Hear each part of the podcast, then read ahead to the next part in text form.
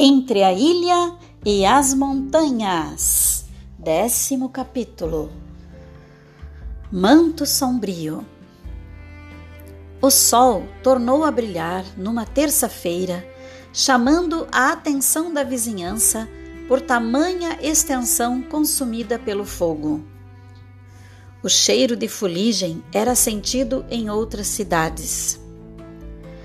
A luz do dia revelou a transformação do véu branco em um manto soturno, assim como as diferentes faces daqueles que admiram o gigante. Para os pessimistas, a montanha acordou de rosto coberto como uma viúva pesarosa. Aos otimistas, fora sorte ter chovido entre a estiagem. Quase um milagre chover exatamente na noite do incêndio não fosse a precipitação, o estrago teria sido ainda maior.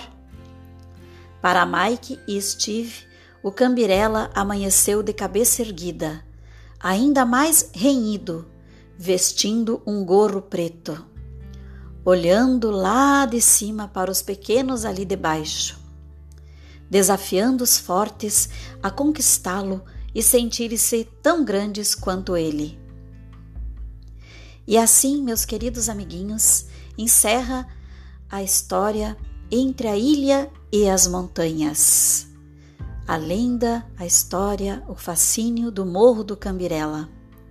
Espero que vocês tenham gostado e participem amanhã da nossa live às 10 horas com o autor dessa linda história, Michel Soares Santos.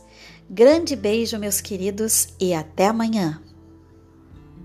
Oh.